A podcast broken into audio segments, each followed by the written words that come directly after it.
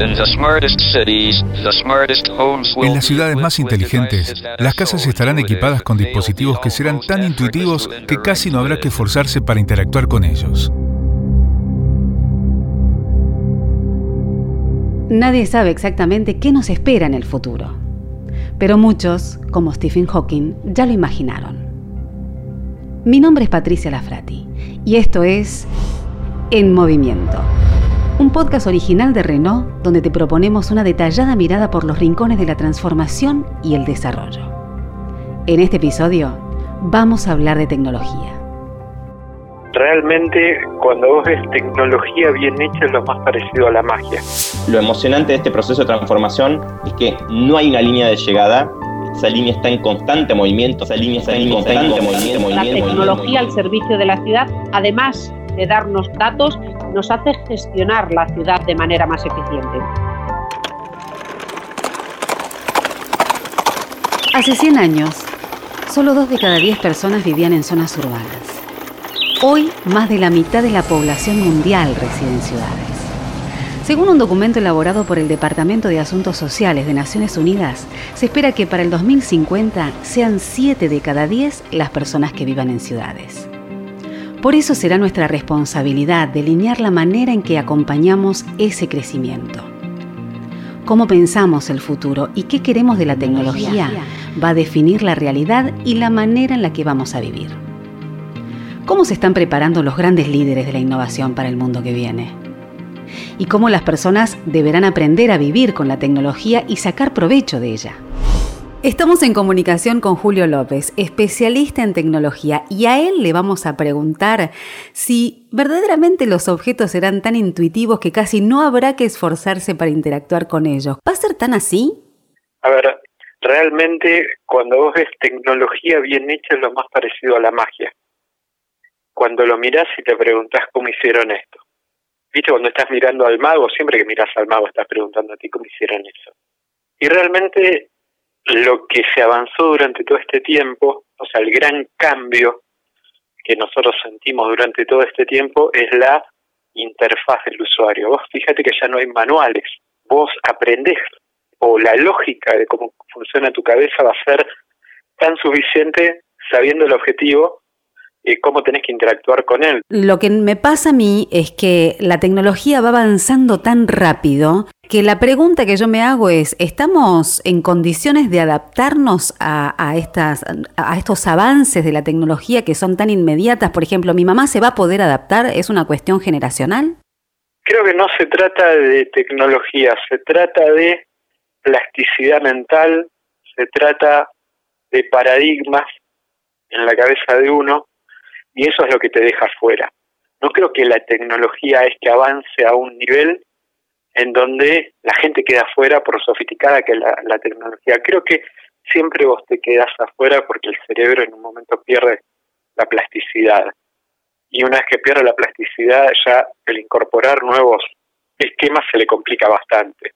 Ahora, hablando de envejecimiento, ¿cómo nos va a ayudar la tecnología? ¿Cuáles son estas innovaciones que van a modificar nuestra vida? ¿Qué va a pasar eh, con la innovación y con la tecnología del futuro en cuestiones que están más relacionadas con eh, salvaguardar vidas, no? Yo creo que estamos a un momento de llegar a una tecnología humanista, que es algo que todavía no vimos. La época humanista se va a estar dando cuando entendamos la tecnología como una sobredimensión de lo que nosotros somos. Por ejemplo, imagínate que yo de mi abuelo tengo dos fotos. Un registro de cuando entró en inmigraciones en, en Argentina y absolutamente nada más. La gente que me precede a mí, de mí tendrá millones de horas de grabación, de fotos, de clics, de me gustas, de caminatas, de rutinas de ejercicios, de un montón de información que al fin y al cabo lo que va a hacer todo eso es hacernos inmortales. Porque la persona que me precede a mí, cuando empiezan a hacer este tipo de tecnología humanista, lo que va a hacer es tomar las fuentes de datos a las cuales yo estuve suscrito toda mi vida y va a hacer que cuando mi hijo pase por alguna esquina o mi sobrino, esa fuente humanística de tecnología que puede llegar a estar dentro de su teléfono o lo que fuera, va a decir, por esta esquina, tu tío o tu padre solía tomar un café en los años 90. Y él le va a poder preguntar, ¿y, qué escuchaba? Y escuchaba tal cosa, tal tema, le encantaban los enanitos verdes, porque lo sabe de Spotify. Y se ponía a leer acá a Neruda. ¿Y de dónde lo saca? Lo saca de Google. Entonces, la tecnología humanista nos va a dejar trascender, nos va a solucionar el primero de los problemas del hombre, que es la trascendencia. Todavía nos falta ver cuando vos usás algo tecnológico que te enriquezca el alma. Ahí es donde va la nueva tecnología. Ahora, lo que me preocupa, Julio, es la brecha económica que nosotros podemos vivir dentro de este contexto y cómo vamos a hacer para que esa tecnología eh, humanista que vos describís tan bien eh, llegue a todos los estratos sociales. Primero es que la tecnología nos va a llevar a ser cada vez más hombres. El hombre crea, el hombre trasciende, el hombre eleva, no atornilla repetitivamente. No es una máquina de repetición el hombre. Entonces, vos ves que la tecnología puso robots. Entonces tenemos robots que hacen muy bien el trabajo repetitivo, mucho mejor que todos nosotros y sin errores. Y entonces, ¿dónde queda el lugar del hombre? El lugar del hombre queda en donde tiene que estar, que es el de humano, el de meter esa cuota de calidad en un call center para escucharte, para trabar empatía, para crear nuevas cosas, para dirigir, para controlar al resto de las cosas que tienen que suceder, pero me parece que lo que está pasando es que no se puede usar más una máquina como el hombre para hacer tareas que ya la tecnología hace mucho mejor.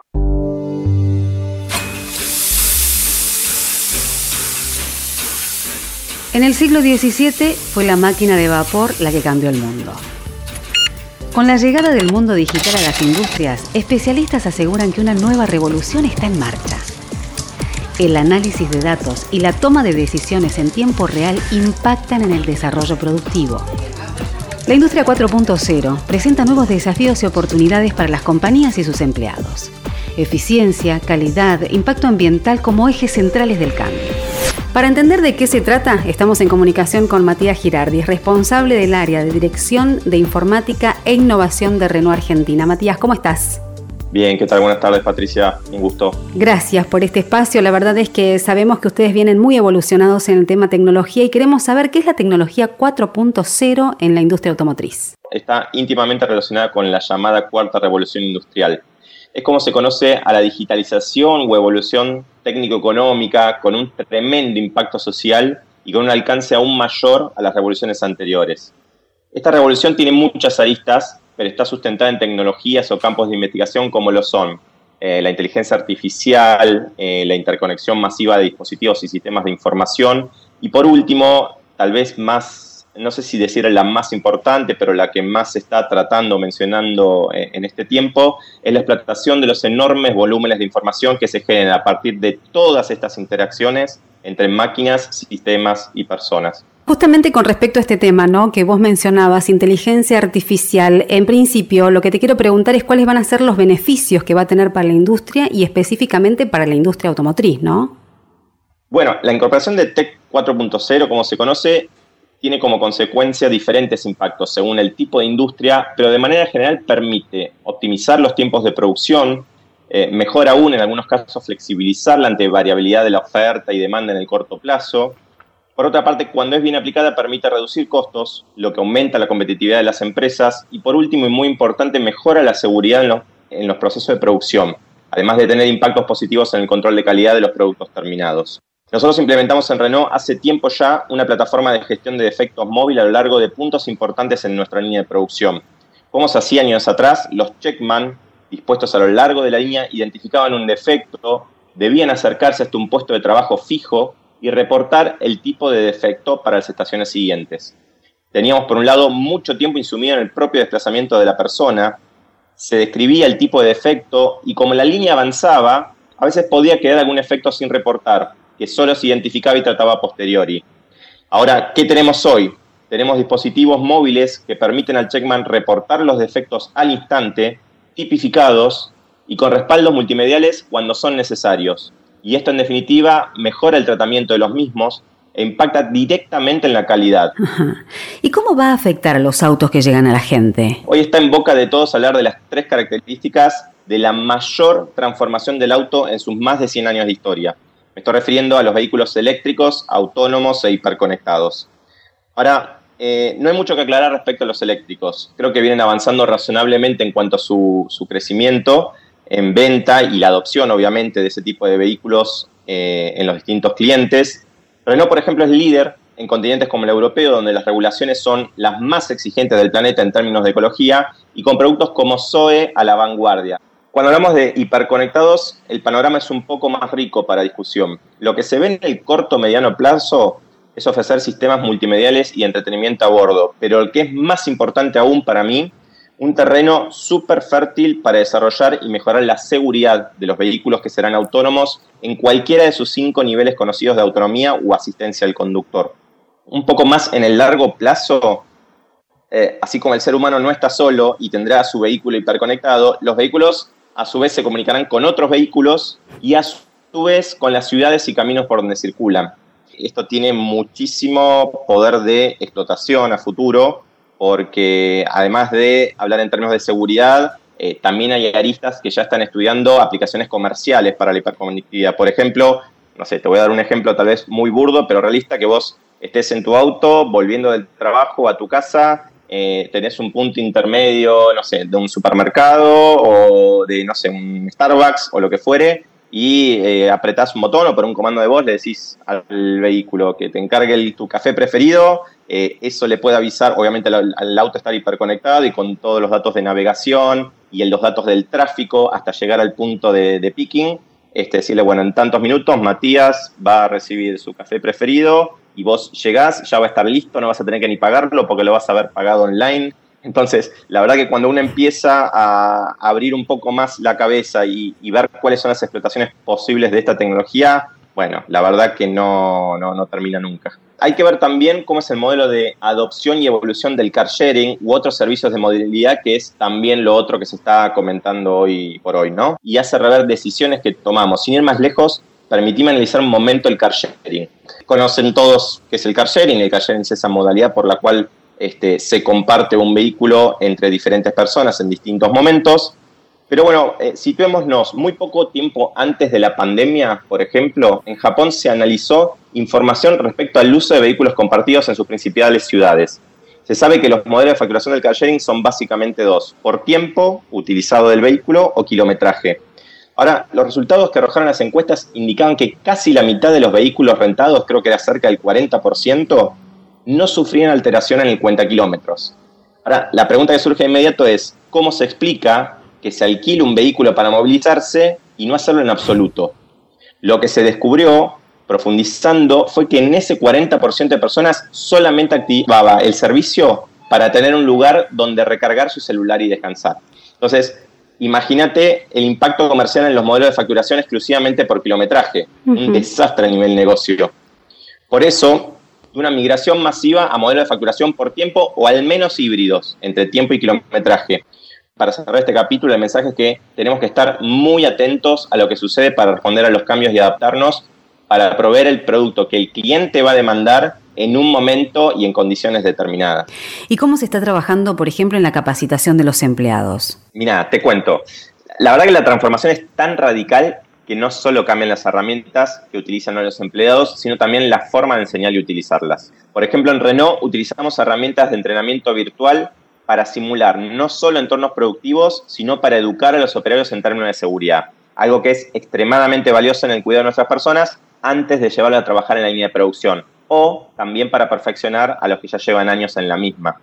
Ahora, un poco más cerca del resto de los empleados del ámbito administrativo, aparecen nuevos roles y especialidades para lo que es la explotación de datos, por ejemplo, en una compañía. Entonces, data scientists, ingenieros o arquitectos de datos son algunos de ellos, y estos puestos requieren de skills blandos y otros duros, conocimientos no naturalmente adquiridos, ni en su formación académica o en su experiencia laboral, y hoy es tema de ocupación de las áreas de gestión de talento de prácticamente todas las compañías e industrias. Eh, y voy a dar vuelta a la pregunta, porque ya que me hablaste de esto, la, pregunta eh, es ahora cuánto puede demorar la implementación de esta tecnología en todas las fábricas de Renault. Mira, Renault hace muchos años que comenzó con su proceso de transformación digital y con avances tangibles en todos los ámbitos. Desde hace seis años, cuando tomé la dirección de informática con todos sus perímetros, incluyendo el de fabricación y supply chain, viajo prácticamente todos los meses a Córdoba y nunca dejo de visitar al menos unos minutos nuestra fábrica. La verdad que me emociona ver cómo ha crecido y evolucionado y hoy es normal ver, por ejemplo, vehículos guiados autónomamente, que se conocen como AGVs, circulando por la fábrica, llevando los componentes necesarios para la fabricación exactamente donde el operario los necesita. Eh, los jefes de las UETs que te mencioné antes también, que son esas unidades elementales de trabajo, comunicados todo el tiempo mediante el uso de tablets eh, con sus equipos y controlando el proceso productivo y de calidad. Tenemos impresoras 3D que ayudan a áreas como ingeniería a, prototipar rápidamente y a bajo costo piezas que potencialmente vamos a utilizar en nuestros autos. Y bueno, también la tecnología de punta disponible en nuestro taller de pintura. La verdad, lo, lo, emocionante de este proceso de transformación es que no hay una línea de llegada. Esa línea está en constante movimiento, siempre hacia atrás, y requiere estar atento a conocer y comprender las nuevas tecnologías para poder aplicarlas en tiempo y forma. ¿Dónde? y cuando sea requerido. ¿Esta tecnología va a ayudar a la sostenibilidad de recursos y va a reducir costos de producción? Sí, totalmente. La verdad que somos todos conscientes del gran debate existente respecto a sostenibilidad de recursos, pero yo personalmente tengo una posición muy clara de que si bien existen los dos polos de discusión y que son válidos los dos, en la mayoría de los casos, hoy la tecnología está para complementar y asistir a los empleados a performar mejor en sus puestos. Y así sucede en Renault Argentina. Es más, si me permitís, mi visión personal es que no hay que abordar esto en términos de computadora versus humano, sino de que computadora o tecnología más humano son mejores que cualquiera de ellos por separado. Y esto aplica a todas las ramas que se te ocurran. Y respecto a tu pregunta de si va a reducir los costos de producción, la realidad es que para obtener los beneficios claramente primero se requiere hacer un cash out de inversión tecnológica inicial, pero lo importante no es cuánto se invierte, sino qué tan bien se invierte. Esto a la larga es lo que genera de manera sostenible la verdadera transformación de una compañía, no tengo dudas. En España, la ciudad de Santander ya comenzó hace varios años a trabajar con una visión de futuro digital donde la tecnología es la base para un modelo de desarrollo urbano más sostenible y humano, donde el ciudadano vuelve a estar en el centro de la vida pública. ¿Cómo es vivir en una ciudad inteligente? Se lo preguntamos a Gema Igual, que es alcaldesa de la ciudad de Santander en España. En Santander nos debemos de remontar al año 2007 cuando nos pusimos pues, a innovar tecnológicamente, a querer gestionar la ciudad de una manera eficiente, a querer ahorrar, pero para ahorrar tenemos que conocer las necesidades de la ciudad y eso nos lo dan los datos. Y por eso empezamos a introducir sensores. Desplegamos 12.000 sensores que nos dan 20.000 datos diferentes para conocer las necesidades de la ciudad. A partir de ahí, una vez conocemos las necesidades, pudimos introducir la tecnología en todos los contratos que suscribía el Ayuntamiento de Santander, en las licitaciones públicas. Y por eso, por ejemplo, el sistema de recogida de residuos pues puede conocer con sensores el grado de ocupación de los contenedores, podemos dimensionar las rutas, podemos no hacer que salga pues alguna ruta de camiones de recogida de residuos y con eso se hace un desarrollo más eficiente si no sale un camión de la basura, no contamina, no hay ruido por la noche en la ciudad y si el llenado del contenedor se cruza con la temperatura, pues conocemos esa eficiencia del servicio. Luego también nos genera un ahorro económico. Si lo aplicamos, por ejemplo, al servicio del riego automático, pues en las ciudades era habitual que todos los días, a las 4 de la mañana, por ejemplo, saltase el riego automático. Daba igual si había llovido o si no había llovido. Eso era derrochar recursos como el agua y además la energía que se tiene que utilizar para el riego. Bueno, pues si ha llovido, los sensores de humedad detectan que no hace falta ese servicio por las noches. También hablando de los aparcamientos, tenemos unos sensores debajo del asfalto que nos dicen si hay aparcamientos o no. Por eso en calles que son fondo de saco o hay personas que ya no se adentran en una calle si ven que ahí no hay aparcamiento todo esto, la tecnología al servicio de la ciudad, además de darnos datos, nos hace gestionar la ciudad de manera más eficiente. Nosotros tenemos 65 verticales que van a un repositorio de datos, a ese gran cerebro de la ciudad. Y a partir de ahora estamos en un proyecto de 6,7 millones de euros, el Smart City Zen, en donde vamos a poner al ciudadano en el centro de todo. Podremos comunicarnos con ellos conociendo sus preferencias. Si alguien nunca se ha interesado por la música clásica, pues no le mandaremos información sobre nuestro Festival Internacional de Santander. Pero si alguien en algún momento ha comprado una entrada o se ha interesado por la programación, esas novedades se las iremos mandando. Es la última parte de la tecnología, concebir al ciudadano de manera individual, dando la, información ad hoc información a la carta y personalizada. Eh, Gema, ¿entusiasma al ciudadano eh, tener una ciudad inteligente y pone de manifiesto cuáles pueden llegar a ser las problemáticas que a futuro pueda resolver esta nueva tecnología? Bueno, pues efectivamente el tener un cerebro de ciudad con muchos datos sí puede resolver muchísimos problemas. Si mañana hubiese una fuga de agua, por ejemplo, pues de manera directa y sin la intercesión humana, podríamos tener que se mande un mensaje a todos los vecinos de la zona para decirles que no van a tener suministro de agua, que si es por la noche haya mayor iluminación en las calles para que la gente no tropiece con el agua, que si hay que cortar la calle, pues los semáforos se pongan en naranja y que inmediatamente, por ejemplo, el autobús municipal pueda reubicarse para hacer otra ruta. Eso es lo que significa a palabras mayores tener la tecnología, en donde siempre va a hacer falta el cerebro humano, pero en donde cada vez sea más autónoma la ciudad.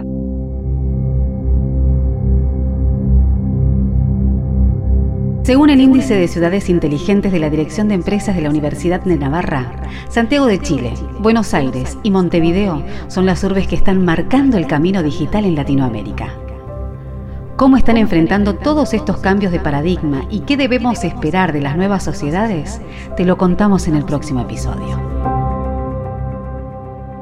En Movimiento, un podcast original de Renault, producido por MyPod.